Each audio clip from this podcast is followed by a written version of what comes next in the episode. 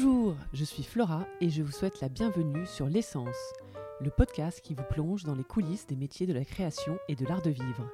Pour cette édition, j'ai eu l'honneur et immense plaisir d'être reçu dans l'atelier d'Olivier Masmonteil. Si vous ne le connaissez pas déjà, Olivier est l'un des artistes peintres français les plus connus. Il aime revisiter les œuvres des grands maîtres en y mélangeant les époques, les styles et les codes. Il se plaît également à régulièrement tester et adapter de nouvelles techniques pour ses grands formats.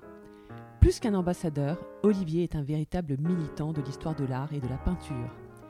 Pendant cette interview d'une exceptionnelle richesse, vous y apprendrez sa pratique d'atelier propre à la Renaissance qui le fascine tant, ses nombreuses inspirations, son sentiment sur la crise sanitaire actuelle et ce qui se passera à sa fin, sans oublier sa vision sur la transformation du rôle et modèle économique des artistes, galeries et foires.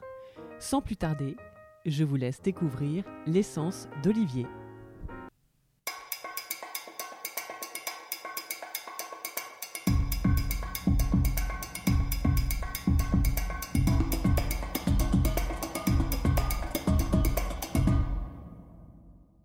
Donc merci Olivier Masmonteil de me recevoir aujourd'hui dans ton atelier. Ça sent la peinture à l'huile. On est immergé de grands formats, dont euh, derrière, euh, tu me dis que c'est une commande spéciale. Oui, c'est un très grand tableau. Sur ta série de... Des, des lignes d'horizon. Ouais, les lignes d'horizon. Qu'est-ce que c'est beau, ces, ces couleurs. Comme ça, ça fait rêver.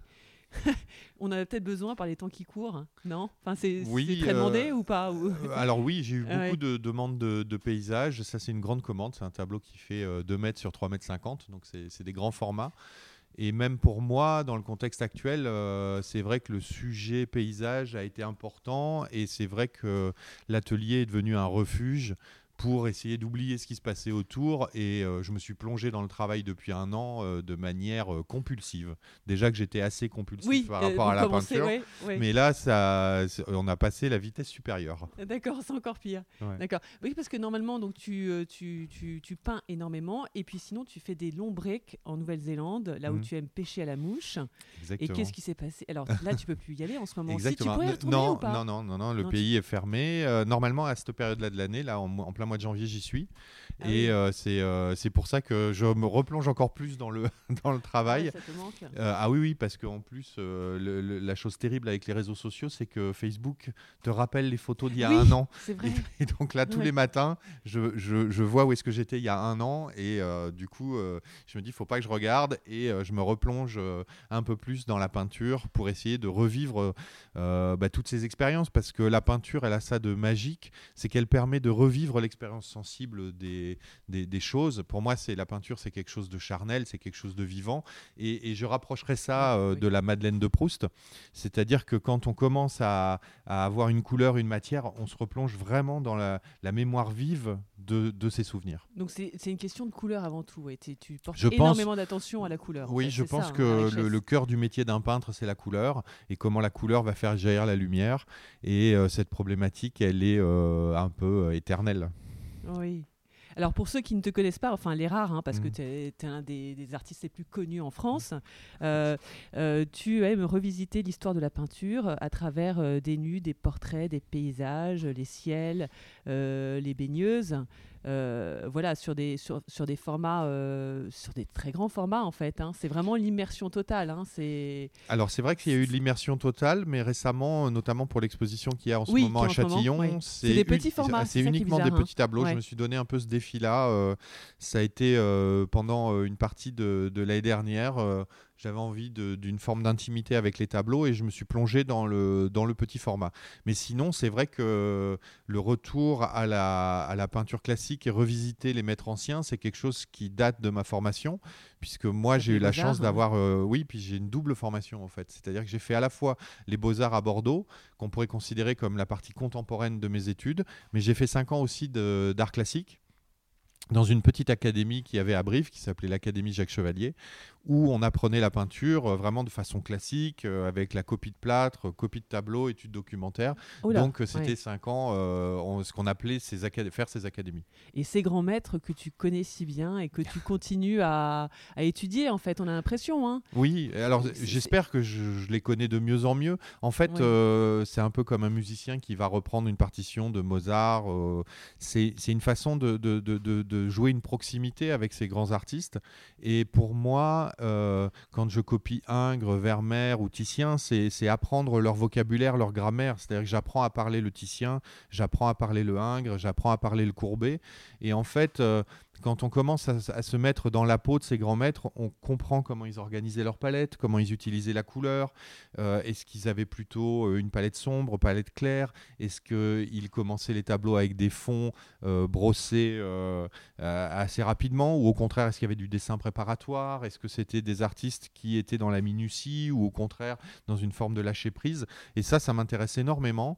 Et, cette étape de copie de tableau que j'ai complètement intégrée maintenant dans, mon travail, travail avec la série La mémoire de la peinture. C'est une manière pour moi de. C'est l'exposition actuelle, hein, tu m'as dit. Oui, alors maintenant les séries se mélangent. En fait, ça c'est une particularité depuis euh, qu'on a fait cette monographie avec Cercle d'Art. C'est que euh, le travail qu'on a fait avec eux pour faire ce livre euh, m'a poussé à revoir un peu tout ce que j'avais fait ces 20 dernières années et depuis ce jour-là, plutôt que d'avoir un, un, rapport linéaire à, mes séries et de les faire successivement, bah, je les fais euh, simultanément. C'est-à-dire que là, en ce moment, dans l'atelier, on a un tableau avec une ligne, on a un paysage effacé, on a un tableau classique et je fais les, les trois au même moment et je passe de l'un à l'autre. Et c'est cette confrontation qui m'intéresse parce que euh, c'est complètement schizophrène là pour le coup. Hein, alors c'est, ça peut paraître schizophrène, mais en fait c'est pour moi c'est les leçons que que qu'on les leçons que j'ai tirées d'un peintre que j'aime énormément, qui est Gerhard Richter, et qui euh, euh, va proposer euh, tout d'un coup un tableau figuratif, un tableau abstrait, un monochrome, une matière, et en fait expliquer que la peinture est multiple et la personnalité aussi est multiple. C'est-à-dire que moi, je, je n'ai pas envie d'avoir un travail monolithique, j'ai envie d'explorer toutes ces formes de peinture, et la question que je me pose, c'est la question de la peinture dans sa globalité. Oui. Et c'est très beau. Donc ce travail de grand maître que tu étudies, que tu continues à étudier, que tu adores, euh, et qui est présent notamment. Alors j'invite tout le monde, euh, si vous connaissez pas la série euh, Journal d'atelier, mmh. l'une de tes séries sur YouTube, où tu, tu, vas au Louvre hein, mmh. et, et, on voit en fait, tu analyses. Alors je me souviens mmh. plus quelle œuvre c'était. Bah, je l'ai fait avec Lebrun, je l'ai fait avec François Boucher. Oui, c'est très intéressant. Enfin, tu expliques vraiment tout ce qui est voilà, derrière le tableau, enfin, d'un point de vue euh, technique et, et, même l'histoire du tableau, ce qu'il raconte, euh, l'histoire de la mise en page, comment euh, la plupart des, des, des, artistes ont utilisé le langage de la peinture pour exprimer des idées. Et ça, c'est quelque chose qui, me fascine. Et c'est vrai que tu parles de cette chaîne YouTube, mais euh, l'outil vidéo, les réseaux sociaux aujourd'hui sont pour moi un terrain d'expression qui est génial pour un artiste parce que c'est une manière de s'adresser au monde, de parler de, son travail. Et moi, je me suis saisi de, ces, outils euh, dès qu'ils sont sortis. Euh, ça a commencé avec Facebook, aujourd'hui c'est beaucoup avec Instagram. Mais je trouve que c'est fantastique de pouvoir avoir comme ça le moyen de diffuser. Ça ne remplace pas l'expérience euh, véritable face à un tableau, mais ça va inviter plein de gens qui n'auraient pas eu la curiosité de pousser la porte d'une galerie ou d'un musée, bah de, d'être confrontés à la peinture. À travers les hashtags notamment, ou qu'est-ce que tu penses? Oui, euh, c'est du partage. Euh, il y, a, y, a, du partage et on a multiplié les expériences. Là, on, on fait un petit journal qui s'appelle Traversée avec. Oui, bravo. avec, euh, ouais, avec Camille Bardin et euh, Margot Brugvin, euh, qui elles aussi ont un peu ce, qui ont développé cette idée pendant le premier confinement, on s'est tous retrouvés un peu face à, bah, bah, face à, une sorte de situation euh, folle quoi qu'on n'aurait même pas imaginé trois mois avant. Et on a tous, enfin beaucoup ont eu cette réponse de dire il faut faire des choses, il faut continuer, la, vie ne s'arrête pas. Et c'est vrai que bah, moi j'avais eu cette idée du petit journal de la culture pour parler de, de toutes les expos qui étaient annulées et faire en sorte qu'elles existent quand même.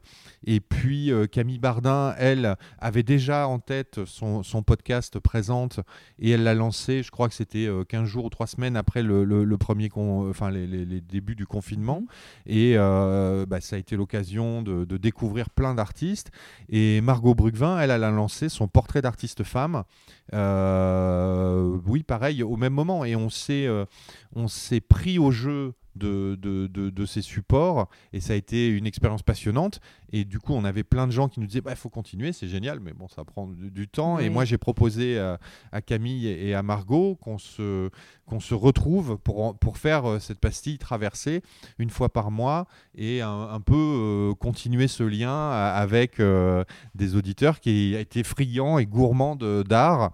Et bah, c'est toujours un plaisir parce que c'est vrai que moi, je me qualifie souvent comme un militant en art, c'est-à-dire que je veux que il n'y a pas de plus grande frustration pour moi que, que, cette phrase que j'ai toujours entendue euh, depuis que j'ai commencé la peinture, c'est large, moi j'y connais rien.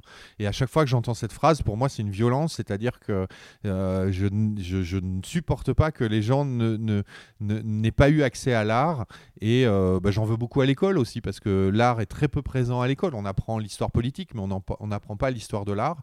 Et pour moi, il faut que le, le, le, ma démarche... ça dépend des profs d'art plastique après, non? Oui, ça dépend. Enfin, oui, puis même ça dépend du programme parce qu'en en fait, on, cantonne souvent l'art euh, euh, dans une niche un peu ludique, alors qu'il euh, il y a énormément à apprendre sur, sur l'art. Et pour moi, moi j'ai appris, la, appris les règles de la perspective grâce à l'art plus que grâce aux mathématiques.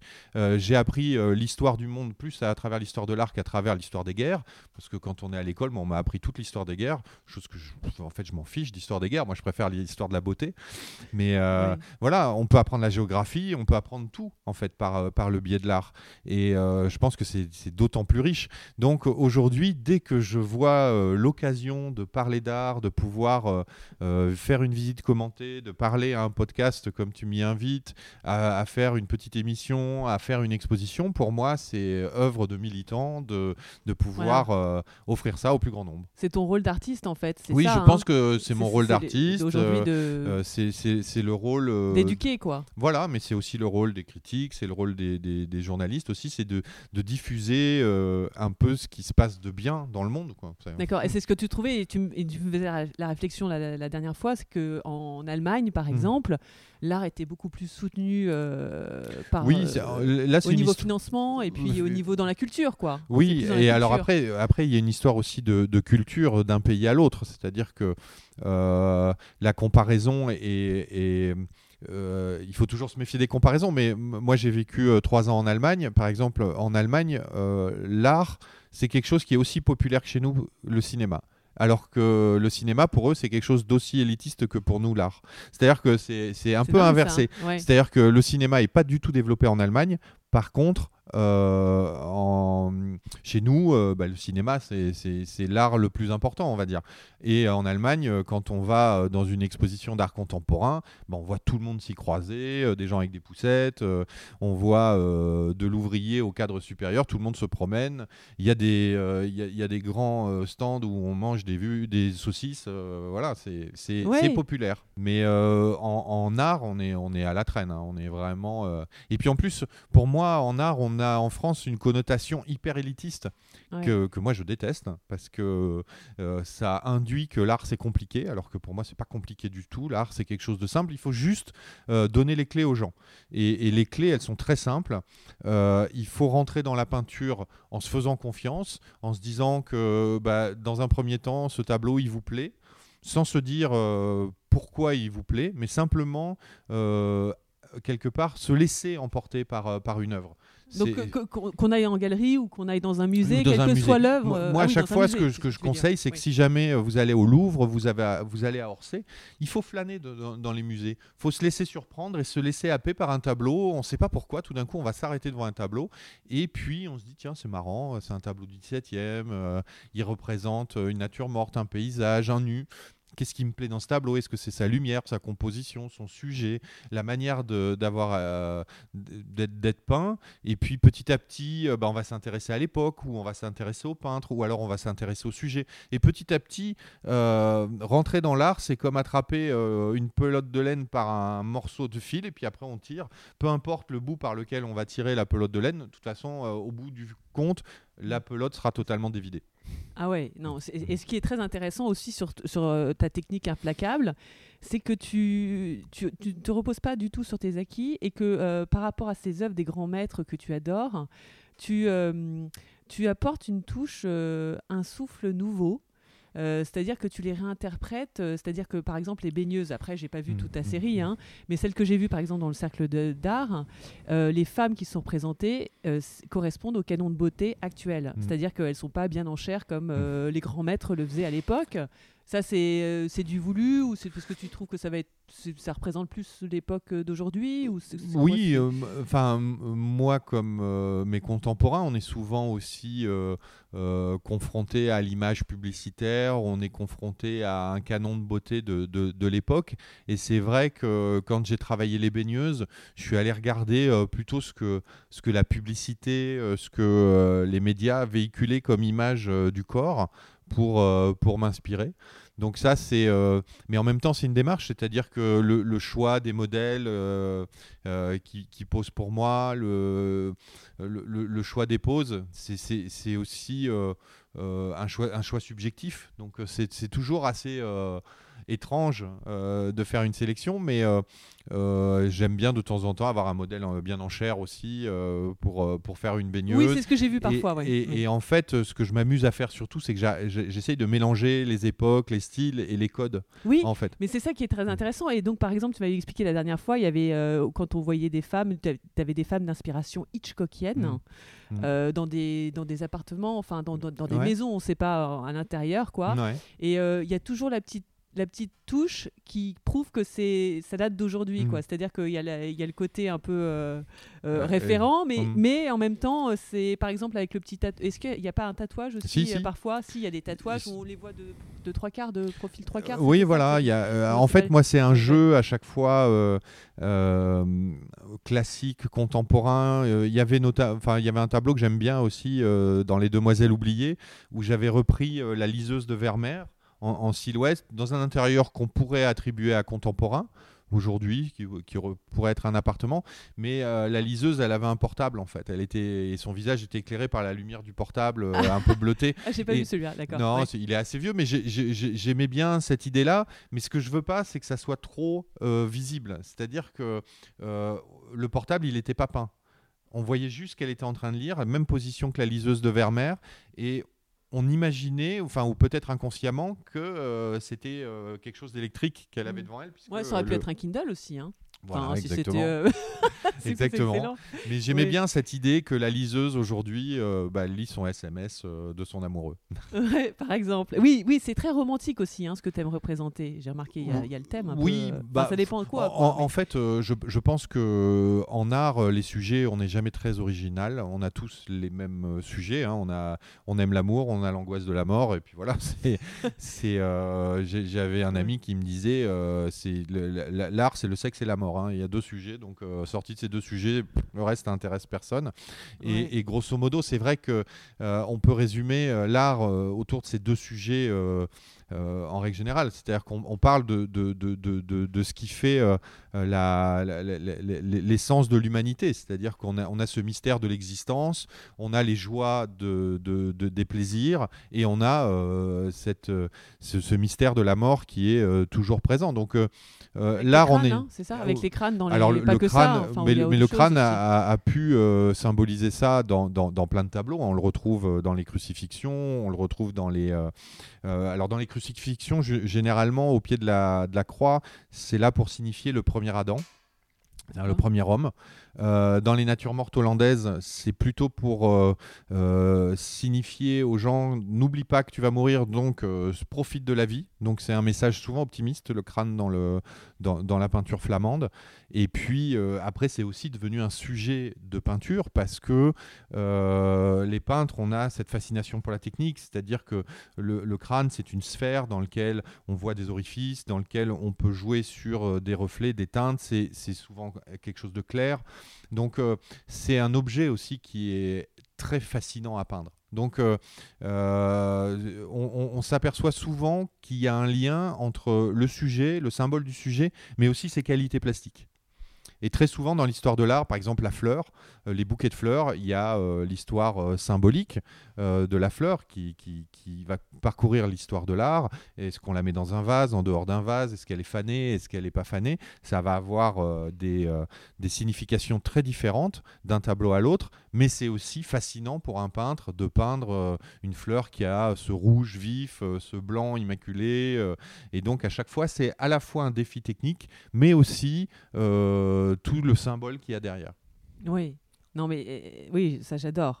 Euh, et, surtout aussi, euh, ce que j'aime beaucoup, tu t'adonnes à plusieurs techniques, notamment le, le rechampir, mmh. les, les, superpositions. Avec les, les, couleurs. Enfin, après, je sais mmh. pas si tu qualifies ça de superposition. Les ombres fluo, là, moi j'adore des mmh. petites touches de fluo dans tes. non, mais c'est vrai. alors, ça, on appelle ça le repentir. Le repentir, oui. Le, repentir en peinture, c'est une technique que j'adore. Alors au départ, le repentir, c'est quand on corrige une erreur. Et la peinture à l'huile, elle a ça de fascinant, c'est qu'on peut effacer assez facilement. C'est-à-dire qu'une fois qu'une couche est sèche, on peut passer par-dessus, puis si on s'est trompé, on met un coup d'essence et puis on, efface son sujet. On l'efface, mais on peut l'effacer aussi que partiellement. C'est-à-dire que si on a envie, on laisse simplement une petite trace qui va être une sorte de fantôme, euh, quelque chose d'assez transparent, et on reprend dessus. Et moi, ce que j'aime beaucoup, c'est euh, peindre le fond, faire une silhouette, l'effacer partiellement, puis la repeindre, puis l'effacer, puis refaire le sujet par-dessus. Et comme ça, on arrive à une couche successive de peinture qui se, qui mettent les unes sur les autres. Et euh, ces couches, les unes sur les autres, pour moi, me, elles me permettent de parler du temps. Parce que euh, la grande frustration des peintres, c'est qu'on n'a que deux dimensions pour s'exprimer, à l'inverse du musicien, de l'écrivain ou du cinéaste qui peut inscrire son récit avec un début, un milieu, une fin. Nous, comme on a deux dimensions, on est sur une pensée frontale, c'est-à-dire qu'on a euh, devant nous toute l'histoire et il va falloir qu'on induise la notion de temps. Et moi j'ai trouvé cette astuce avec euh, le repentir pour euh, signifier qu'il y avait un avant, un pendant et un après, et que par exemple on va voir un paysage ou un intérieur qui va faire office de décor. Déjà très souvent je m'amuse à jouer sur des lumières différentes. Euh, le paysage, on ne sait pas si c'est une aube ou un crépuscule. Euh, dans l'intérieur, on ne sait pas si c'est le matin ou le soir, ou dans une après-midi avec les volets fermés. J'aime bien jouer avec ça. Mais ensuite avec la transparence, on peut se dire est-ce que cette personne était là ou elle était là avant? Est-ce que c'est un souvenir? Est-ce que c'est un fantasme, une projection? Comme oui, ça. Ou est-ce que c'est un fantôme? Enfin, Ou est-ce que c'est un fantôme? Voilà, exactement. et, et, ça, ça permet euh, quelque chose de fascinant, c'est de raconter une histoire et de devenir un peu narratif avec le tableau. Et ça, c'est quelque chose que j'ai développé avec une série qui s'appelle Les Demoiselles oubliées, euh, que j'avais démarré en 2014. Et cette série-là euh, est née de cette envie presque cinématographique de raconter. C'est là où, j'ai fait la série un peu Hitchcockienne, où je me suis amusé à, à, puiser dans le cinéma et dans les, films que j'aimais beaucoup, euh, une manière de, me réapproprier euh, des codes cinématographiques dans la peinture qui eux-mêmes avaient été pris au code de la peinture. C'est ça que j'aime beaucoup. Par exemple, si on prend Hitchcock, ah, il, bah, il va puiser chez Edward Hopper par exemple, euh, la, maison de Edward Hopper, on la revoit dans, ah Les Oiseaux d'Hitchcock. Ah, et, en fait, moi, je reprenais euh, Hitchcock pour euh, reciter Hopper. Et en fait, l'histoire de l'art n'est qu'une éternelle succession de citations que les artistes se renvoient comme des clins d'œil les uns aux autres. Parce que, comme je le disais, on a tous les mêmes obsessions et on aime bien voir ce qu'est-ce que nos collègues ont trouvé comme solution pour parler euh, de peinture, pour parler de, de, de, bah, de l'angoisse de la mort, de l'amour, de, de, la contemplation, de la beauté. Et euh, souvent, il y a un petit jeu de citation, il y, a des, y a des renvois. Euh, c'est comme des marques de, de bas de page, quoi, en fait. Oui. Et, ça fait partie de la série euh, Les Demoiselles oubliées, là où quand on voit dans un, on voit une vue de gratte-ciel, on hmm. voit une femme en intérieur. Exactement. Ça, c'est Les Demoiselles oubliées aussi. Oui, voilà, c'est dans Les Demoiselles oubliées, une, série qui s'est appelée Les Suites, comme un peu les suites d'hôtel, suite numéro 1, suite numéro 2, suite numéro 3. Ah Et en fait, euh, c'était une série euh, dans laquelle je m'amusais à, à, faire passer à, ce ce, personnage de, de, chambre en chambre. Et euh, il se trouve que le tableau dont tu parles, c'est euh, inspiré du Standard Hotel à New York, qui est un ah, hôtel. mais oui, mais je vois tout à fait. tu, donc tu y allais Oui, et c'est un, un, hôtel qui, qui, est marrant parce qu'on le qualifie comme un hôtel de, de voyeurs ou d'exhibitionnistes, parce qu'en fait, il est tourné vers l'extérieur avec des immenses baies vitrées. Euh, il y, a eu, y a eu des films qui, sont, qui ont été tournés dans, dans, cet hôtel justement par rapport à ça pour parler du voyeur et de l'exhibitionniste. C'était quel euh, tu peux citer ou pas? Tu te ah, souviens ou pas? Je vais pas le retrouver là tout de suite. Bon, bah, je le mettrai, on le mettra en commentaire. Ouais, ouais, ouais, Je, je- je te le retrouverai. Mais c'est un film qui parle de ça, euh, de, de- de quelqu'un qui a une obsession euh, sur le sexe et qui euh, va, il va y avoir deux ou trois scènes qui vont se passer comme ça dans cet hôtel. C'est là où il y a le Boom Boom Bar euh, au Standard Hotel, hein, Voilà, c'est ça, en, ça. en haut. Exactement. Et on voit. c'est euh, assez récent, enfin. c'est Oui, assez c'est assez récent, mais moi, ce que 5-10 ans. j'aime, enfin, ce rapport au voyeur et à l'exhibitionniste, c'est aussi une obsession de, peintre. hein. On, la voit depuis euh, la Renaissance, c'est-à-dire euh, comment placer le spectateur euh, comme voyeur d'une scène, comment souvent l'artiste se, cache pour ne pas être vu, comment il développe comme ça des stratégies. C'est ce qu'on voit dans, tous les, bains de Diane, no- notamment c'est comment euh, le spectateur va être impliqué ou non dans une scène, comme dans les Ménines de Velázquez, comme, euh, voilà, c'est toujours un petit jeu euh, exhibitionniste-voyeur que le, peintre aime faire avec le spectateur. Oui, et, j'aime bien justement par rapport à ces techniques aussi. tu avais une technique, je ne me souviens plus du nom. Euh, c'est quand tu mets un fond euh, avec du. Avec, euh, De couleurs. ouais, Ah oui, ça c'est quand tu on. sais, avec les, Ouais. comme s'il y avait un, un filtre, enfin pas un filtre, Ah. mais un, Alors du ça- papier peint derrière. Ah oui, ça c'est une sérigraphie. C'est une Mais la séri- sérigraphie, ouais. Voilà. Alors ça, Quand la tu fais série. les choses, c'est à fond, quoi. c'est ouais, Exactement. C'est quelque chose que j'ai développé à, à l'atelier euh, euh, depuis 3-4 ans. Euh, L'histoire du, du motif abstrait du papier peint, c'est quelque chose que j'ai depuis très longtemps. Euh, les, les premiers tableaux en 2001 où je faisais des pochoirs pour essayer de, de reprendre des papiers peints ou alors je les faisais carrément à oui, la main. j'ai vu à la main, ouais. parfois, Voilà. ouais. Et, euh, et un jour, j'ai rencontré Emmanuel Matazzi, qui a Lucan Sérigraphie, et il m'a dit, mais moi, je suis sûr que je peux y arriver à sérigraphier à l'huile. Parce que en fait, euh, la contrainte que j'avais, c'est que la sérigraphie, normalement, c'est à l'encre, c'est de l'eau, et ça ne ça, ça marche pas avec l'huile. Et on a euh, cherché euh, comment développer cette technique-là pour reproduire un motif en sérigraphie sur une peinture à l'huile. Avec du nylon, hein, c'est ça? C'est pas un Non, c'est de la soie. Ah, c'est de la soie, c'est de la soie. Sérigraphie, étymologiquement, ça vient de soie, puisque c'est inventé par les Chinois au XIe siècle, la, la- la technique. Et puis, on- elle est arrivée en France euh, fin du, du 19e. Elle est, euh, elle est popularisée euh, par les GI, en fait, parce que c'était comme ça qu'ils marquaient les caisses et Ah les oui. bâches. C'était la, technique de sérigraphie qui, après, a permis à mai 68 de faire leurs affiches. On faisait aussi beau- tous les t-shirts sont faits comme ça. Enfin, beaucoup de t-shirts, Oui, euh, oui, quand on les floque, euh, c'est- euh, Avec on- la soie, oui. On Ça, les fait, génial, on les sérigraphie et euh, bah, dans l'histoire de l'art, la les sérigraphies les plus connues, c'est les Marilyn d'Andy Warhol. Voilà, c'est des- Oui, d'accord, oui. Et donc toi, tu as réussi à adapter ça parce que oui, Voilà. c'était Ah pas et avec moi, la- je voulais, euh, je voulais l'utiliser dans le cadre de la peinture Mhm. à l'huile et sur des tableaux un peu classiques, sur des copies. Donc, il fallait forcément que ça soit à l'huile. Et on s'est, euh, bah, on, on s'est penché sur le sujet pour fabriquer une huile qui soit suffisamment liquide pour traverser le, ce tamis qui est très très fin, euh, l'écran, on dit. Ah donc c'est la matière quand même. Oui, voilà, il fallait, il fallait quoi. agir sur la matière. Et euh, ensuite, il fallait qu'elle soit pas trop liquide non plus pour ne pas se, se délayer quand on, quand on avait fini la sérigraphie. Et ça reste le même support en tout cas. Oui, sur la... Et tu vas faire le fond d'abord, comme Voilà. d'habitude, et après tu fais la sérigraphie, et ensuite tu peut-être. Et ensuite, je, je repeins par-dessus. C'était aussi pour ça que c'était important que ça soit à l'huile, parce que c'était une des couches de, de- du tableau. Donc, euh, je ne pouvais pas changer de, de, de- de- de- de technique en cours de route, surtout avec l'huile. Et euh, bah, ça, ça a été une aventure passionnante parce que, euh, euh, comme souvent en art, on fait quelque chose pour une raison et puis le résultat nous aboutit sur un, un- quelque chose Oui. de, de différent, mais une problématique qui nous intéressait aussi. Et en fait, c'est- on, on révèle des choses à, à- à travers la pratique. Pour moi, la, la- la définition la plus simple de la, de la peinture, c'est recouvrir pour dévoiler. Et en fait, dans cette opération de, de- recouvrir comme ça avec la sérigraphie, j'avais l'impression de dévoiler une nouvelle problématique. Oui, ouais, donc, donc à chaque fois tu, tu, tu te penches comme ça sur des techniques. Est-ce que tu en as d'autres en tête là, actuellement sur Oui, lesquelles tu vas travailler Bah, euh euh, moi, je, je- je- euh, par exemple, euh, je me suis amusé depuis très longtemps à essayer de mêler euh, la technique du lavis à celle de, de la peinture à l'huile. Donc le lavis, c'est une technique euh, encre et eau et euh, sur papier. Et euh, j'adore ce rendu. Euh, très aérien, très léger. Et donc, euh, je me suis amusé avec la série des paysages effacés, notamment. oui, voilà, là, on en a un ouais. derrière à travailler sur cette idée du lavis Et un peu comme l'histoire de la sérigraphie, bah, j'ai développé la technique et j'y ai trouvé encore d'autres astuces et, ça m'a permis des choses que le lavis ne permet pas. Par exemple, de retrouver ses blancs. Parce que quand on peint au lavis sur papier, il faut toujours réserver ses blancs puisque c'est ce qui, on peut pas rajouter de blanc. D'accord. Ah oui, et je remarque là sur cette série, parce que je hmm. vois la toile.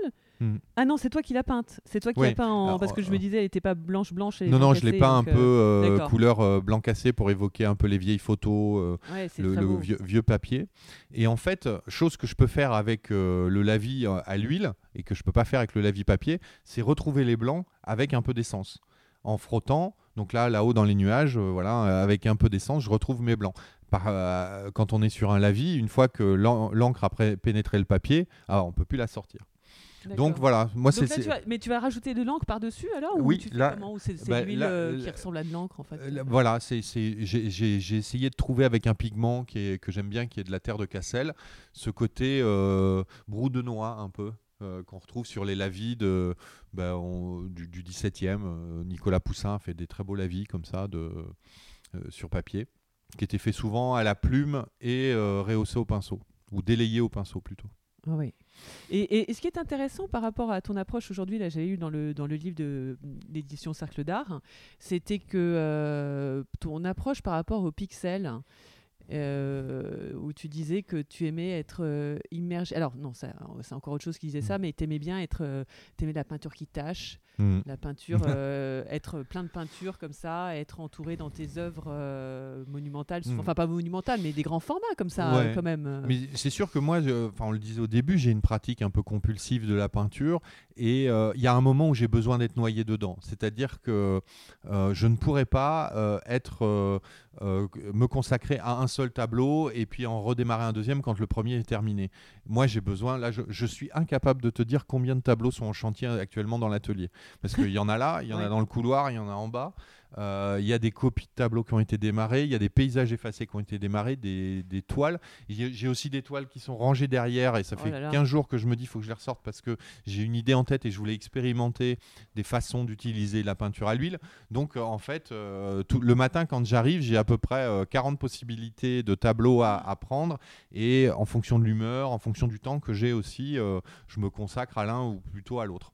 C'est-à-dire que des fois, je sais qu'il y a des tableaux, il y a juste un quart d'heure de travail mais il faut les faire parce que euh, j'attendrai que ça sèche, donc il faut que j'attende 15 jours. Donc voilà, il y a, y, y a, toute une Et puis il y a des priorités aussi, non Il n'y a pas des commandes qui sont en cours, il n'y a, pas des expositions à venir. si, si, il y, a plein de choses. Euh, alors en ce moment, c'est très bizarre hein, parce que il y a des commandes, il y a euh, des expositions qui sont décalées, reportées, et les priorités changent d'une semaine à l'autre parce que euh, bah, on se dit ah bah tiens euh, il y avait Art Paris. Art Paris on sait plus si c'est maintenu. Et puis euh, tout d'un coup la FIAC se calme mais en numérique. Donc j'ai ma galerie qui m'appelle et qui me dit bon finalement on fait la FIAC la galerie Thomas Bernard voilà la galerie Thomas Bernard me dit bah on fait la FIAC en numérique. Donc je me dis ah bon bah on fait la FIAC en numérique. Donc on programme on, change complètement son fusil d'épaule. Mais c'est intéressant hein. c'est ce, contexte il provoque aussi le, le travail de l'atelier. Donc euh, là, en ce moment, euh, il y, a, plein de tableaux en, chantier dans l'atelier plein d'idées et les idées se télescopent les unes les autres. Et en plus de ça, euh, je crois que tu voulais qu'on en parle, c'est que j'ai une pratique d'atelier qui est collective maintenant depuis 3-4 ans. Et moi, j'ai toujours été fasciné par les ateliers de la Renaissance. Et euh, dans ces ateliers de Rubens, de, de Jordans, où il y avait plus de 300 personnes qui travaillaient, c'était comme des studios hollywoodiens. Hein. quand euh, quand euh, Rubens a la commande des Médicis qui se trouve au Louvre, il y a 25 tableaux à faire de 3 mètres par 5. donc forcément, on va mettre 80 peintres au travail en même temps. Rubens va dessiner les, grandes, les grandes lignes de, de, de, chacun des tableaux. Et puis derrière, les assistants tendent l'étoile, préparent les fonds, font les ciels. Euh, c'est une, une véritable PME, enfin c'est un véritable travail Ah, c'est des grosses entreprises. Jordan, son atelier, il a honoré les commandes jusqu'à trois ans après sa mort. Parce que euh, bah voilà, il fallait finir les commandes qui étaient passées et euh, les, les, les, les, maîtres d'atelier savaient exactement comment aller jusqu'au bout de la commande. Comme aujourd'hui, on sait un architecte, comme il a laissé les plans, on pourrait finir l'immeuble. Aujourd'hui aussi comme un chef cuisinier, c'est-à-dire que quand son équipe sait faire un plat, ils peuvent répéter le plat à l'infini quelque part. Donc moi j'étais fasciné par euh, cette pratique d'atelier parce que je, suis, je pense que je suis un faux solitaire, c'est-à-dire que j'aime beaucoup ces évasions quand je vais à l'autre bout du monde et que pendant un mois je parle à personne, ça me va très bien, mais euh, j'aime bien aussi euh, être avec du monde, j'aime le, collectif, donc ça c'est quelque chose qui me plaît, et le travail en collectif, le travail d'équipe, c'est quelque chose que j'aime beaucoup et que j'enviais beaucoup au milieu du cinéma. Parce que c'est vrai que dans le cinéma ou dans le théâtre on parle des troupes, en cuisine on parle des brigades, et eh ben moi j'avais envie de cette, aventure d'atelier où on se retrouvait à 5, euh, 6, on, ça nous est arrivé d'être jusqu'à 10 dans l'atelier sur certains projets un peu euh, importants. Et ça me plaît de monter ces équipes, de, de, de, réfléchir ensemble à la réalisation d'un tableau, aux problématiques qu'on pose. Et, euh, on en a parlé, le sérigraphe qui vient régulièrement pour euh, euh, faire, faire les sérigraphies. On a Pierre qui vient pour faire les vidéos. On a, enfin voilà, on, on, on, finit par être une équipe qui, qui, est super sympa et qui nous permet, surtout à, l'heure actuelle, de, de, travailler dans une, une super ambiance. Et donc, c'est ce que tu penses être le rôle d'un artiste aujourd'hui? Non, bah, après, chaque, artiste a un peu sa personnalité, sa façon de, gérer sa pratique. Moi, il se trouve que euh, la pratique en collectif me plaît de plus en plus. Et euh, ce que j'aime encore plus dans cette histoire du, collectif et de la, de la notion d'atelier, c'est qu'il y a derrière aussi la notion de transmission.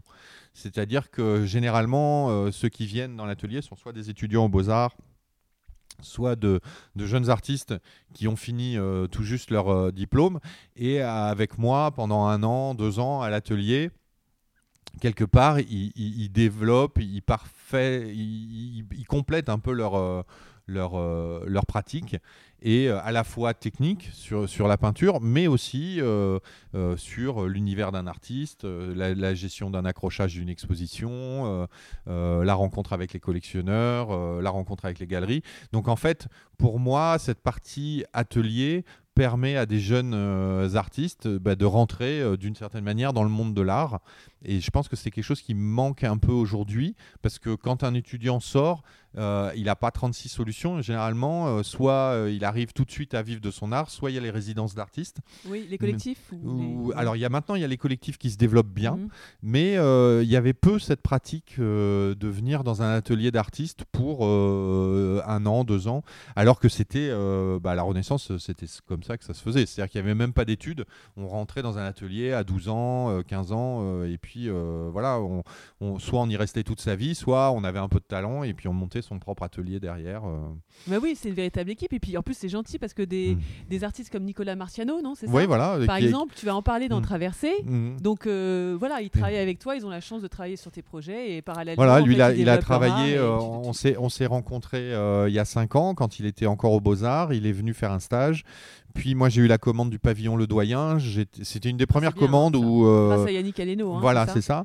Et, et, ça, cette commande-là, j'ai su qu'il fallait que j'ai euh, au moins une personne avec moi parce que euh, c'était, il y avait 40 mètres carrés de peinture à faire. Enfin, il y avait un plafond à poser. Enfin, il y avait plein de choses. Et je me suis dit ça, il faut que, que j'ai quand même quelqu'un qui m'aide. Et donc du coup, j'avais rappelé Nicolas en lui disant, bah, si, si tu es dispo, moi j'aurais besoin d'un coup de main pour pour 3-4 mois là sur une grosse commande.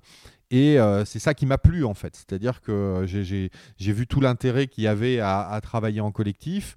Et puis, euh, bah, du coup, d'autres artistes après sont venus. Là aujourd'hui, Nicolas, euh, bah, il a ses propres expos. Il, vide ses. Enfin voilà, il, il est. Mais il continue à travailler avec toi sur des. Alors là, de, moins en moins. mais ça va, tu as besoin de son aide ou il y a d'autres personnes Non, mais maintenant, il y a d'autres personnes. Maintenant, alors Nicolas, il a été remplacé là par Lara. Et euh, il, a, il lui passe le relais, en fait. Euh, elle, elle va devenir chef d'atelier. Lui, euh, maintenant, il devient un vrai, un vrai artiste. Donc, il fait ses propres expos et tout ça. Et, et, ça, c'est un peu le. Enfin, pour moi, c'est la. C'est un peu le, le cycle euh, de, l'apprentissage d'un artiste. C'est-à-dire que la difficulté dans l'apprentissage d'un artiste, c'est qu'il n'y a pas vraiment de, formation type. Euh, c'est très vague euh, devenir artiste. Il y a peut-être un peu de formation technique, il y a un peu de formation historique, mais ça repose beaucoup sur de l'intuition, beaucoup sur une démarche personnelle et intime. Et je pense que l'expérience d'être avec un artiste un peu plus âgé, permet un peu de, se situer et d'avoir euh, des éléments en se disant ah bah tiens euh, ouais c'est moi je ferais peut-être comme ça euh, et, et, ça permet un peu plus de se projeter. Ouais et tout le monde n'est pas comme toi hélas donc ah, c'est de partager comme ça et de prendre mais des après c'est ce que je disais ça dépend des tempéraments. C'est-à-dire que moi j'ai des amis artistes ils, ont besoin de solitude ils, ne peuvent que hein. créer que tout seul et, c'est très bien mais c'est que en fait il y, y, a autant de formes d'ateliers de, de création qu'il y a d'artistes chacun euh, a, sa, manière. Mais c'est vrai que depuis 2-3 euh, ans, j'ai de plus en plus échangé avec euh, des artistes qui ont cette problématique et qui ont réellement envie et, qui ont ce besoin d'échanger sur la pratique d'atelier. Et là, c'est vrai que là, j'ai eu 2-3 artistes, notamment, on a échangé au téléphone. Euh, bah, parce qu'on a du mal à se voir euh, en ce moment, mais sur euh, justement comment eux vivaient la pratique d'atelier avec un assistant, deux assistants, comment, comment on vivait aussi ce moment sur la sur la toile, parce qu'en en fait, ce, qui, ce qui interroge beaucoup de gens, c'est comment on va partager le tableau. C'est-à-dire que dans, dans, la culture française, Mhm. Euh, le tableau d'un artiste, c'est quasiment une sorte d'objet sacré que seul l'artiste a touché et euh, il y a mis une sorte d'aura magique. Mais c'est vrai, ça, ouais. Euh, mais en fait, euh, on s'aperçoit que cet aspect-là est, en fait assez court dans l'histoire de l'art. L'artiste vraiment seul dans son atelier, ça date de la fin du 19e et de l'invention du tube de peinture qui a permis à l'artiste d'avoir un peu une autonomie par rapport au broyeur de pigments qu'il pouvait avoir dans l'atelier, par rapport à celui qui préparait les fonds. Et, même, un atelier, même un artiste qui était plutôt solitaire, il était obligé d'avoir une ou deux personnes avec lui, ne serait-ce que pour préparer les couleurs pendant que lui, il était en train de peindre.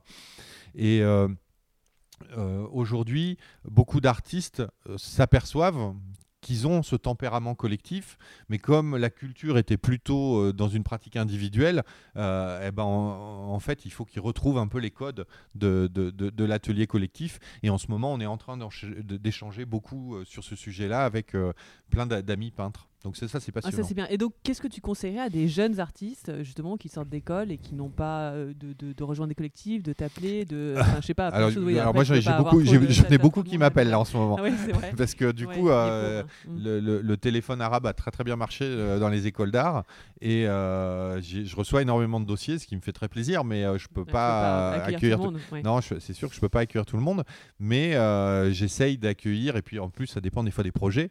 il peut y avoir des projets assez énorme sur lequel j'ai besoin tout de suite de, de, recruter du monde. Donc euh, ça, ça, peut être bien. Mais euh, bah, je, je, moi, j'inviterais plutôt mes collègues artistes à dire si vous en avez la possibilité, euh, ne vous privez pas d'avoir un assistant de temps en temps dans l'atelier qui vous aide sur bah, la, réalisation d'un fond. Sur un... Parce qu'en fait, il y a, y, a, y a un élément qui est très important en art, c'est que la notion de temps et de gain de temps est une notion pour moi qualitative en art. C'est-à-dire que euh, l'artiste, si on voulait être un peu caricatural ou provocateur, pour moi l'artiste c'est un feignant. C'est un feignant qui, vise l'efficacité. Et plus il est efficace dans, dans, sa réalisation d'œuvre, dans l'outil qu'il utilise, meilleure est l'œuvre. Puisque l'œuvre, en fait, il ne faut pas trop qu'on voit que ça soit laborieux, que ça soit difficile. Il faut qu'on ait cette impression d'efficacité, d'évidence. De, et le fait d'être en collectif peut être une des solutions à être plus efficace dans la réalisation de son, travail et puis aussi à démystifier euh, le travail. Ça peut aussi être une façon de, de, de, moins euh, accorder d'importance au temps qu'on passe au tableau. Euh, je m'explique. C'est-à-dire que quand ça fait six mois qu'on est sur une toile, on n'a on pas, envie, on de la rater, mais, la toile, si elle se trouve, elle est déjà ratée. Et en fait, on perd du temps à s'enfermer dans une toile qui est condamnée parce que l'idée n'était pas bonne, le sujet n'était pas bon. Mais comme on y a passé des mois dessus, on, reste prisonnier de, quelque part la peine et du temps qu'on y a passé. Quand on arrive à être en collectif, il y a une sorte de légèreté qui, euh, qui se fait parce que sur la préparation du fond, euh, moi je, dis par exemple, allez, on prépare un fond, euh, fond rouge, et puis on va commencer à faire une ébauche manière paysage 17e, et puis donc du coup, il y a, y a, y a un, quelqu'un dans l'atelier qui démarre cette ébauche 17e parce que lui, ça faisait très longtemps qu'il voulait essayer de faire une copie 17e, donc je lui montre les principes de base, je le corrige avec lui, et puis moi je, je, je travaille sur un autre tableau en même temps. Et puis à la fin, j'essaye l'idée que j'avais. Mais c'est pas si je la rate, c'est pas très grave parce qu'en en fait, euh, il y, a eu une implication que très légère dans, dans le tableau moi, quand je vais dans les brigades en cuisine, quand des chefs veulent essayer des recettes, euh, il dit à, un commis, il dit bah, vas-y, lance-moi une mayonnaise, lance-moi un truc, euh, fais-moi un... Et, et, lui, il va faire son essai sur, sur son idée. Donc, il reste sur son idée. Alors que s'il doit aller faire lui-même sa, mayonnaise, son truc, truc qu'il a fait des dizaines de fois, euh, et, et, il va se perdre dans les détails de la réalisation, alors que lui, le cœur de son sujet, c'est l'idée qu'il a eue et de voir comment cette idée se réalise au plus près. Ah, je me rendais pas compte du, tout de ça. Mais euh, bon, après, c'est la, façon dont, la façon dont tu travailles, pas forcément dont tout le monde travaille. Il n'y a, pas d'universalité dans, dans, la manière de travailler. Mais en même temps, avec les grands formats comme ça, c'est pas trop mal d'avoir un peu d'aide. Bah, là, là, en, l'occurrence, celui-là. Euh, tu as fait tout seul hein bah, Oui, parce que euh, y a aussi ce, ce moment d'atelier où on se dit. là, j'ai envie de, de, le faire et j'avais envie de me consacrer une journée à, à ce fond. Après, euh, on va voir si euh, d'autres interviennent dessus, notamment euh, sur certaines parties du tableau où on a mm. besoin d'être plusieurs parce que notamment pour les très grandes lignes. Des fois, il faut qu'il y en ait deux qui tiennent une règle. Moi, je brosse. Enfin, voilà, c'est toujours intéressant de, travailler en collectif parce que on, arrive à, des solutions rapides, alors que tout seul, on, est laborieux.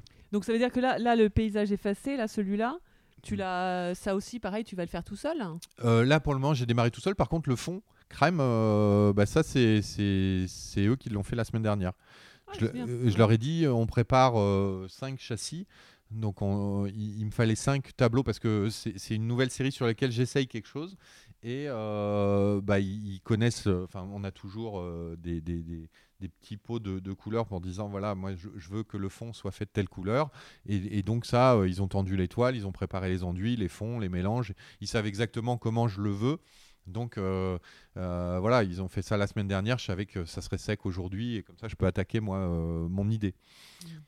Et le côté convivialité, en fait, au-delà du, du, travail en équipe, c'est quelque chose que tu aimes bien parce que tu me disais que avant le confinement, tu organisais des dîners.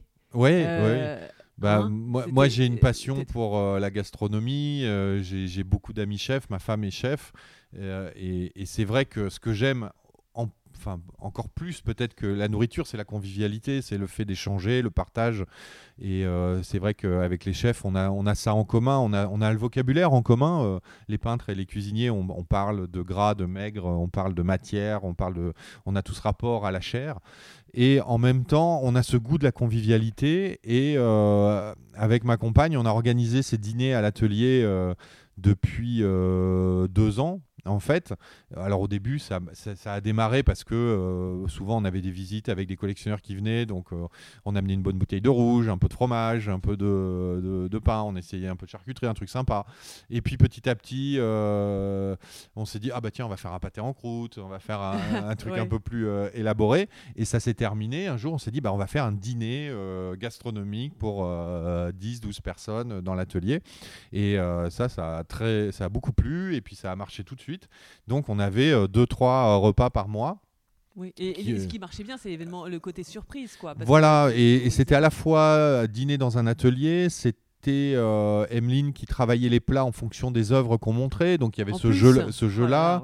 Euh, Elle reproduisait les, notamment les, tes papillons. Voilà, alors il y avait les euh, papillons, il y avait la dentelle aussi. Euh, elle a fait un plat qui renvoie à la jeune fille à la perle. c'est un, c'est un magret de canard avec une tuile en dentelle par-dessus qui évoque la, lèvre de, de, la jeune fille à la perle, qui est cette lèvre très sensuelle comme un baiser.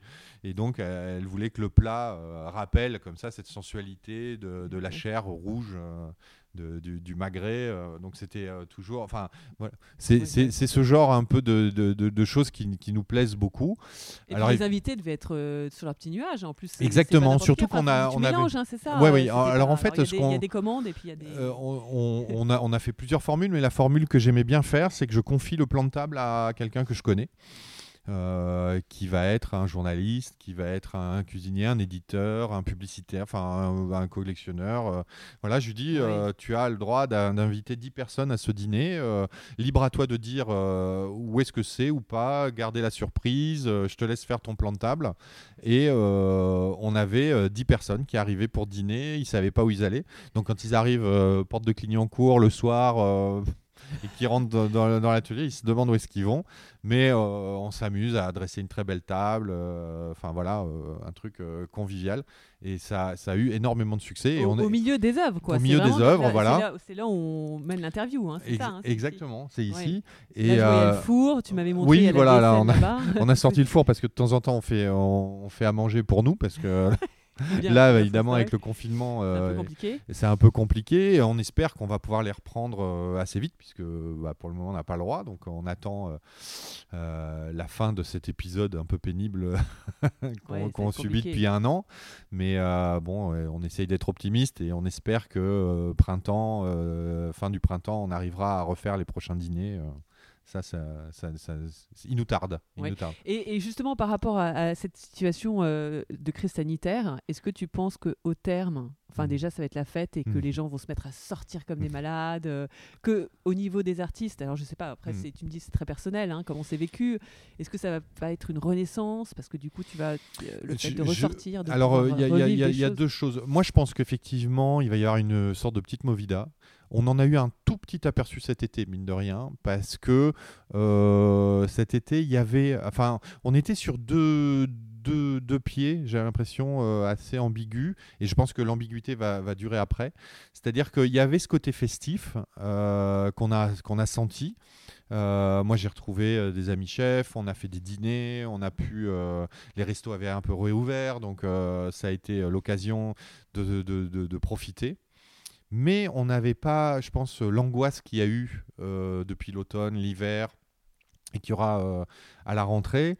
Et je pense qu'il va y avoir des gens qui vont vouloir faire une fête, vraiment une fête. Et euh, Tu vas en faire partie? Ah oui, oui, moi je vais en faire partie. tu vas faire les dîners non-stop Ah non, mais moi le jour où les restos rouvrent, j'ai prévenu, je, je, mange au resto tous les jours pendant un mois. C'est-à-dire je rattrape un an de restaurant et j'ai tellement d'amis chefs euh, que j'adore et que je sais quel drame c'est pour eux que alors là bah moi je hein. j'économise et je sais que ça ça sera dépensé chez tous mes copains chefs mais du coup tu vas avoir moins de temps pour travailler ah, ah oui non mais là j'ai tellement travaillé pendant ah non mais là j'ai trois expos d'avance et, et c'est un peu pour répondre à ta question. Effectivement euh, pour beaucoup d'artistes que avec qui j'ai échangé beaucoup ont énormément produit pendant ce confinement euh, enfin cette Parce période. que le côté huis clos de toute façon c'est la vie d'un artiste exactement il y a ça et puis il y a le côté plus créatif tu crois? Ah non mais moi c'est créatif euh, certainement, mais parce que c'était cathartique. C'est-à-dire que moi, enfin, le, premier confinement, j'ai passé une semaine devant Netflix, et puis après j'ai éteint la télé, j'ai dit non, non, mais moi c'est impossible. Et après, je me suis fait une autorisation et j'allais bosser tous les jours. Et j'arrivais à l'atelier à 8h, je repartais à 8h le soir, et, ça depuis un an. Et je, fais ça parce que si je fais pas ça, je deviens fou et j'angoisse. Et, euh, et donc, euh, j'ai peint comme pour moi, c'était ma solution pour ne pas sombrer dans la déprime la plus totale. Donc évidemment, euh, j'ai des tableaux, des expos, ce qui fait que, à mon avis, euh, si jamais on nous dit au printemps euh, les restos rouvrent et tout ça, moi l'atelier, les tableaux ils sont rangés, il y a les séries, elles sont prêtes à être exposées, parce que je pense qu'il va y avoir ça aussi, puisque les, beaucoup de centres d'art sont en train de geler leur programmation pour parce que Là, il y a un tel inconnu que ça sert à rien de reprogrammer sur des reprogrammations, enfin de décaler à l'infini. Donc, je pense qu'il va y avoir euh, un peu comme il va se passer aussi dans les médias télé, parce qu'il y a eu des tournages interrompus. Il va y avoir une période un peu de temps mort dans lequel on va manquer de contenu pour euh, re-remplir, parce que le temps que la machine se, se remette en place, Et je pense qu'on est beaucoup d'artistes à avoir préparé des expos. Ah, et, et, ah, donc c'est déjà préparé le déconfinement pour toi, c'est ben, déjà acté. Moi, je suis euh, persuadé. Enfin, en tout cas, moi, euh, si jamais il y a un centre d'art qui m'appelle au mois de juin en disant bon, finalement, on n'avait pas prévu d'ouvrir, on n'a pas d'expo. Est-ce que vous avez une expo à nous faire clé en main euh, la semaine prochaine, c'est faisable. Et en plus, on a commencé à échanger avec pas mal d'amis artistes en se disant, euh, on peut monter des expos de groupe aussi. C'est-à-dire que, admettons, moi demain, euh, un centre d'art, un musée m'appelle en me disant euh, on voudrait faire une exposition sur telle thématique. Je pense qu'en trois coups de fil, j'ai 10 artistes qui ont. Ah, tu peux, donc tu peux fédérer toi-même les artistes Oui, en puis même entre nous, on a, moi j'ai pas mal échangé avec plein d'artistes qui ont des œuvres, qui ont échangé avec d'autres artistes et tout. Donc pendant le confinement, entre artistes, on a beaucoup échangé. On a, on, a on, a, échangé euh, grâce aux réseaux sociaux, mais euh, euh, on a fait des réunions Zoom, on s'est appelé au téléphone, à la fois pour savoir comment on allait, mais aussi pour essayer de parler du futur, de comment notre métier allait évoluer, parce que forcément, comme tout secteur, on se trouve un peu confronté à cette, à, cette crise et on se dit, notre métier est en train de changer. la crise sanitaire va précipiter certaines tendances euh, comme notamment la numérisation. Euh, enfin, on a vu euh, que Amazon avait complètement explosé ses chiffres parce que tout le monde maintenant passe commande sur Amazon. Et eh ben, nous, on a vu nos comptes Instagram exploser, avec de plus en plus de demandes de gens qui, qui sont intéressés par notre support parce qu'ils ont vu ça euh, via les réseaux sociaux. Donc c'était une, tendance qu'il y avait avant qui s'est accélérée. Donc euh, euh, moi ce que je me dis c'est qu'il ne faut pas se laisser envahir par ces nouvelles choses, il faut essayer de les comprendre pour les utiliser au mieux. Pour, euh, mm. et, c'est ce que je fais avec euh, Instagram, avec euh, tous les nouveaux outils qu'on a à notre disposition, c'est essayer de voir comment on peut les utiliser au mieux pour diffuser. Donc c'est toi qui essayes là-dessus, tu testes un ah peu, c'est comme tu ferais pour la peinture, pour les techniques, là tu testes les réseaux sociaux Exactement, et, on, teste, on teste plein de choses. Donc par exemple, on a testé le modèle un peu entre guillemets journaliste avec le journal de la culture, avec Traversée. on a testé euh, le côté tuto aussi. Moi, j'avais fait des tutos euh, avec euh, des vidéos et par exemple, le Franc-Bourgeois m'a commandé une série de tutos parce qu'ils ont, ils ont aimé. Donc ça, ça a été aussi une, une, autre façon d'utiliser les réseaux. Il y a évidemment la diffusion des expositions avec les photos, les vidéos. Et là, par exemple, ce mois-ci, bah, je vais lancer des jeux je me suis dit, bah tiens, pourquoi je ne me saisirais pas de l'univers du jeu? Donc euh, j'ai fait imprimer des tatouages. Je vais dire aux gens, euh, je vous envoie les tatouages, envoyez-moi votre adresse, faites-vous des photos, vous me les envoyez, puis les, meilleures photos recevront un, livre dédicacé. Euh, voilà.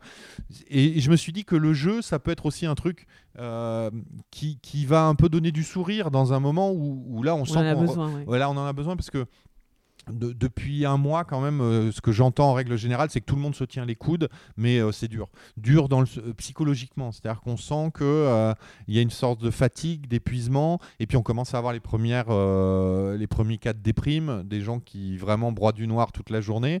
Donc, je me dis. Il y a des personnalités comme hmm. Frédéric Jousset, tu as hmm. vu, de Art Explora, qui qui milite pour la mm. réouverture des musées. Ah oui, Ça ferait du bien, ça. Euh, ben, c'est sûr. Euh, évidemment, moi j'ai signé cette pétition là qui, euh, qui circule et il faut le faire. mais je, je, comprends la situation délicate, c'est-à-dire que je pense que psychologiquement aujourd'hui, on ne subirait pas une ouverture puis une refermeture derrière. C'est-à-dire que je pense que le choix qu'est en train de faire l'État, c'est de se dire il faut qu'on réouvre, c'est évident pour tout le monde, mais il faut qu'on réouvre au moment ou que ça soit un signal pour dire allez, on est sur la fin. Maintenant, euh, grâce au vaccin, grâce à tout ça, on est en train de sortir de cette épidémie. Je pense qu'il n'y aura rien de pire que si jamais on rouvre les musées et qu'on est obligé de les refermer dans un mois. Sachant que quand on va ouvrir les, musées, les cinémas vont dire bah nous il faut qu'on rouvre euh, et, tout le monde à la suite. Donc euh, et, c'est tout à fait normal, souhaitable et, puis c'est comme ça que ça va se passer, je pense.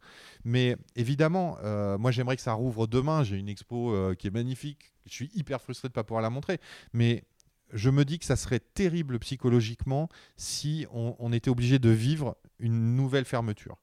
C'est-à-dire que ce qu'on a vécu cet été, c'est-à-dire les restos qui rouvrent, et on s'est dit c'est génial et tout ça, et là au moment où ça a refermé, ça a été la première douche froide. La deuxième douche froide, ça a été quand on nous a dit date probable fin janvier, et, plus la date de janvier arrivait, plus on se disait ben non. Et là maintenant, il n'y a pas de, reconfinement, c'est déjà ça. Oui, voilà. Mais là, on est dans cette phase où on est en train d'intégrer cette idée que de toute façon maintenant, on ne réouvre que pour réouvrir définitivement.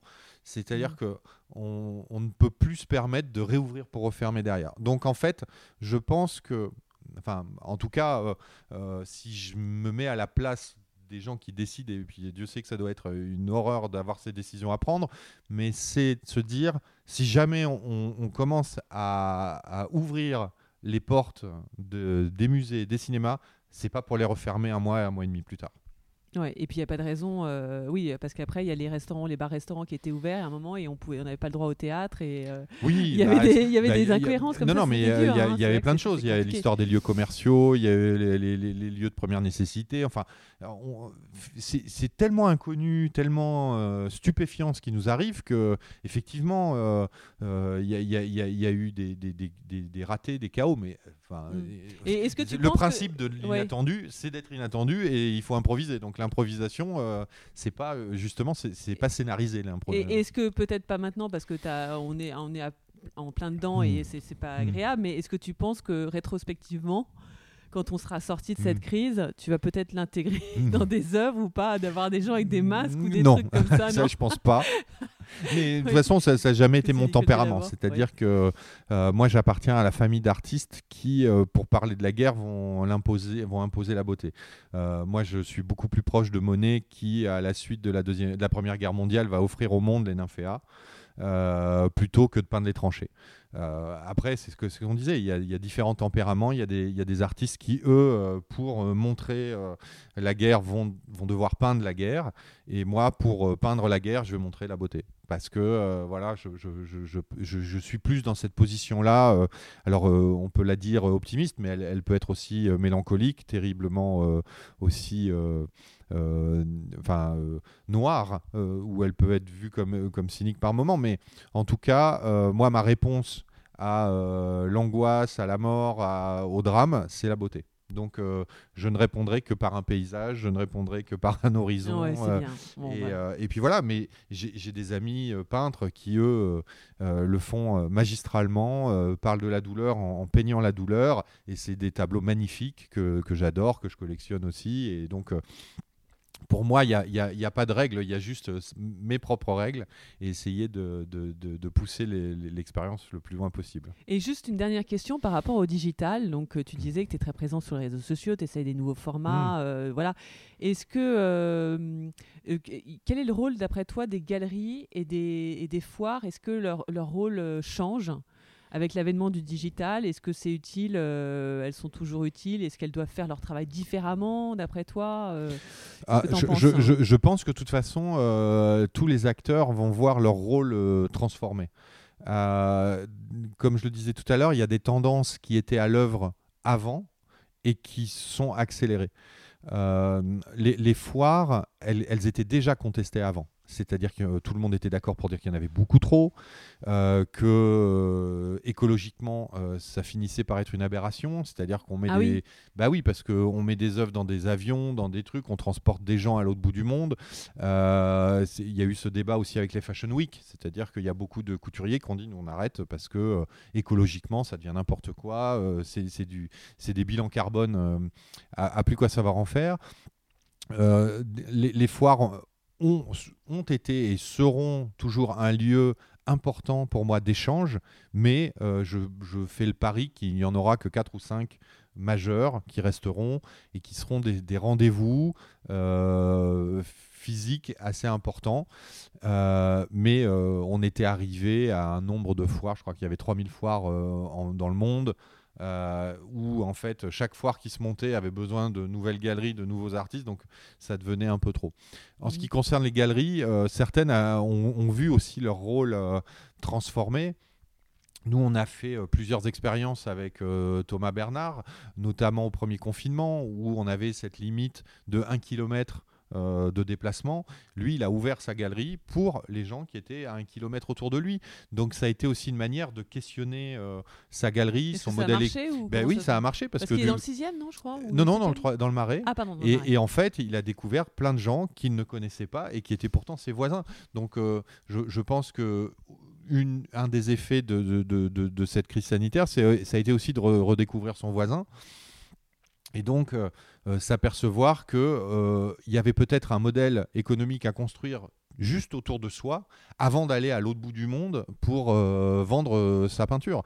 C'est-à-dire qu'il il y, a encore deux ans, il fallait aller à la foire de Miami pour montrer un tableau, alors que on voulait montrer un tableau d'un artiste français aux Américains, alors qu'il n'y avait personne en France qui le connaissait. Donc peut-être qu'il vaut mieux aujourd'hui euh, faire un travail de fond sur euh, une, population qui est autour de soi, qui, va qui vont être les premiers à comprendre le travail d'un artiste parce que c'est leur culture et tout ça, avant d'aller le vendre au monde. Euh, pour qui ça va être plus compliqué parce que euh, il faut faire un travail plus, plus, plus long. Donc je pense que ça, euh, il y a beaucoup de galeries qui ont, qui ont réfléchi, qui ont mené comme ça une, je pense, un travail un peu de proximité. je pense aussi à, à, la galerie Lovenbruck avec Stéphane Coirard qui ont, qui ont eu beaucoup d'initiatives assez contemporain ça. Ouais, assez chouettes pendant. Ouais, ouais, mais ils ont fait plein de trucs pendant le, cette période-là et ils ont, je trouve qu'ils ont beaucoup d'imagination. Euh, Emmanuel Perrotin, évidemment, il a fait des trucs géniaux. Il a fait sa boutique à Noël, euh, de cadeaux de Noël. Il a fait avec Jonathan Lambert euh, une petite pastille pour les réseaux sociaux, justement. Il a invité aussi les galeries à venir chez lui. Ça, c'était à l'automne. Donc, en fait, on voit que cette crise a poussé à être créatif. Et dans cette créativité, il va y avoir des modèles qui vont s'imposer. Et, je pense qu'effectivement, euh, euh, les artistes, les galeries, les foires vont réinventer euh, leur, leur, modèle. Là, moi, je vais participer à, à, la FIAC en ligne avec Thomas Bernard. Ben, on ne sait pas à quoi ça va ressembler et tout ça. je vais faire Art Paris avec la galerie scène ouverte.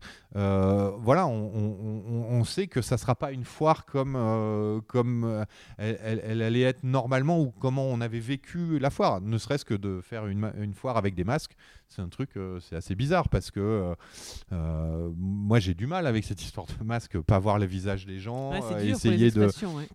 De comprendre euh, les, les, expressions, l'échange. Euh, pour moi, le masque, c'est l'inverse de la convivialité. Donc, euh, j'ai vraiment beaucoup de mal là-dedans. Là, je suis intervenu avec l'expo de, de, Châtillon dans des écoles.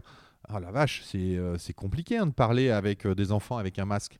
Parce que déjà, souvent, euh, quand on va dans une classe. Ils sont, venus voir ton exposition Non, mais non ils n'ont pas le droit. Donc, c'est ah moi qui suis allé euh, dans, dans les classes.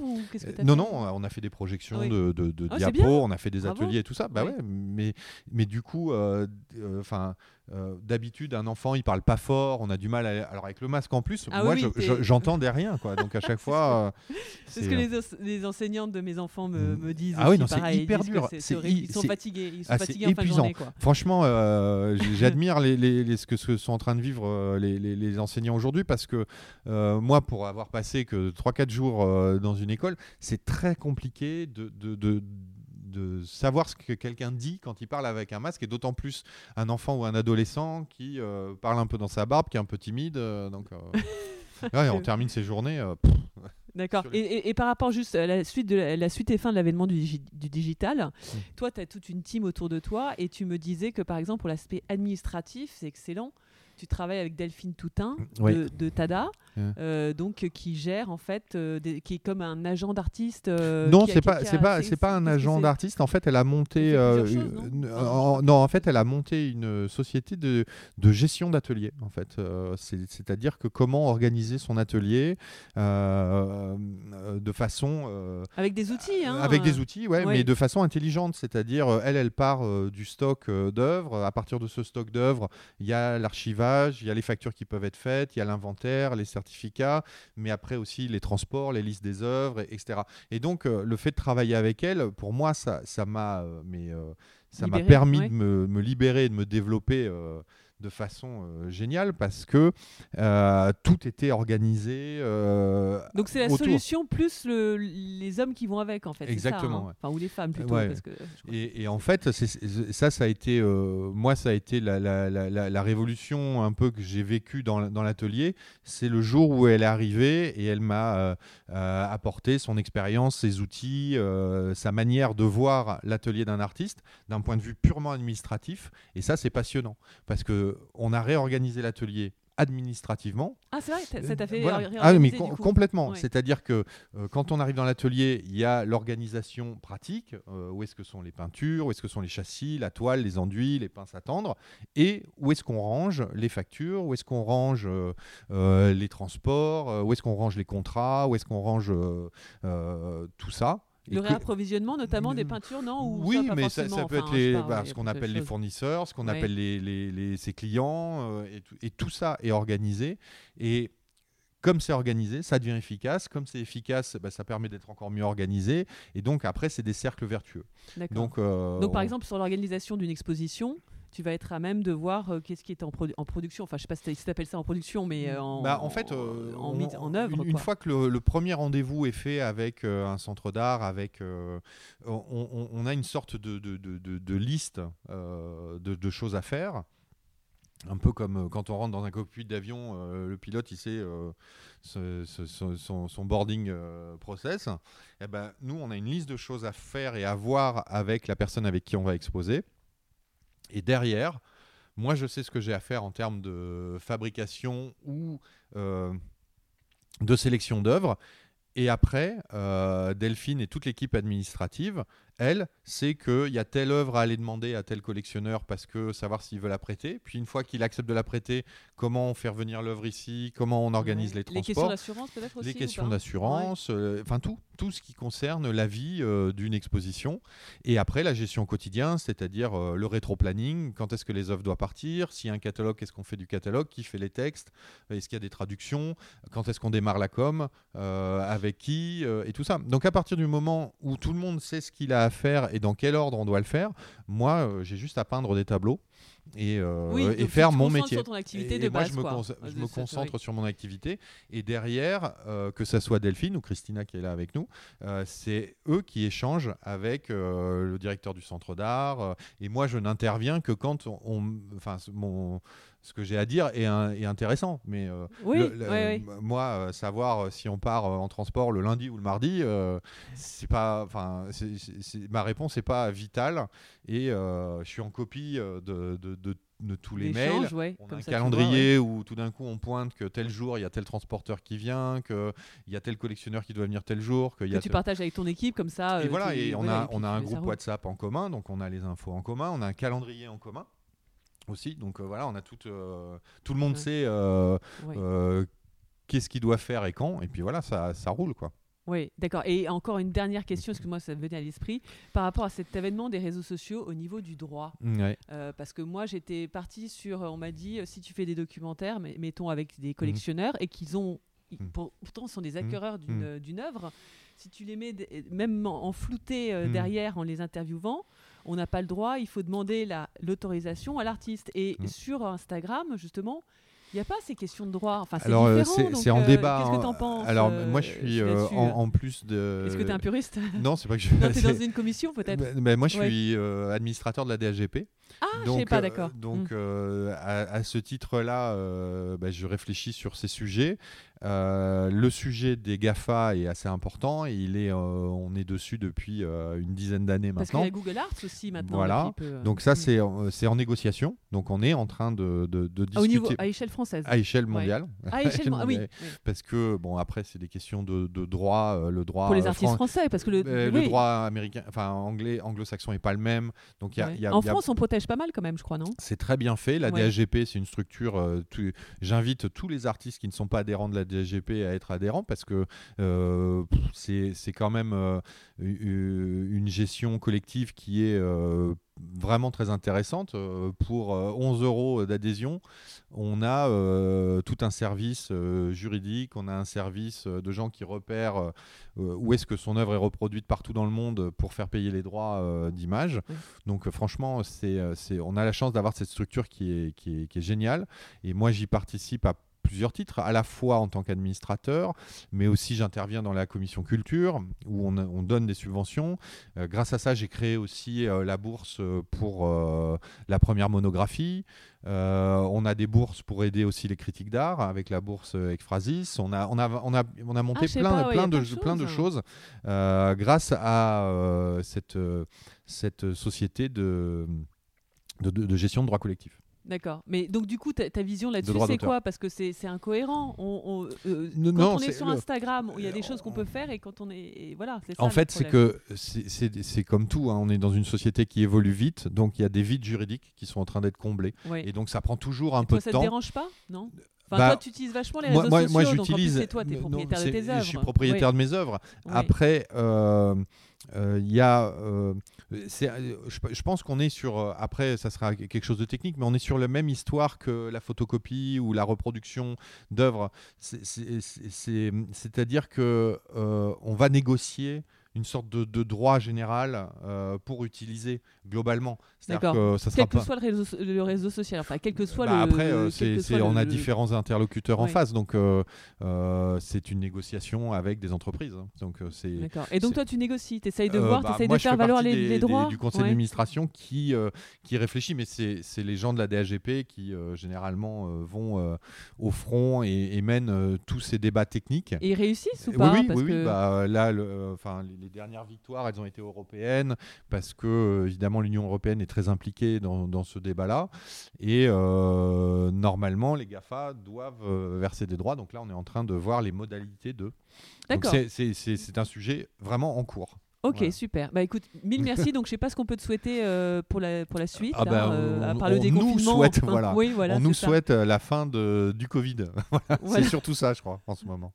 Merci beaucoup, Olivier. Bah, un grand merci à toi et puis à, à bientôt. Oui. Cet épisode de l'essence est terminé. J'espère qu'il vous a fait rêver. Ce podcast est jeune et a besoin de votre aide pour se faire connaître. Je compte sur vous pour mettre 5 étoiles. N'hésitez pas à commenter et à suggérer des invités également. À très bientôt pour capturer de nouvelles essences.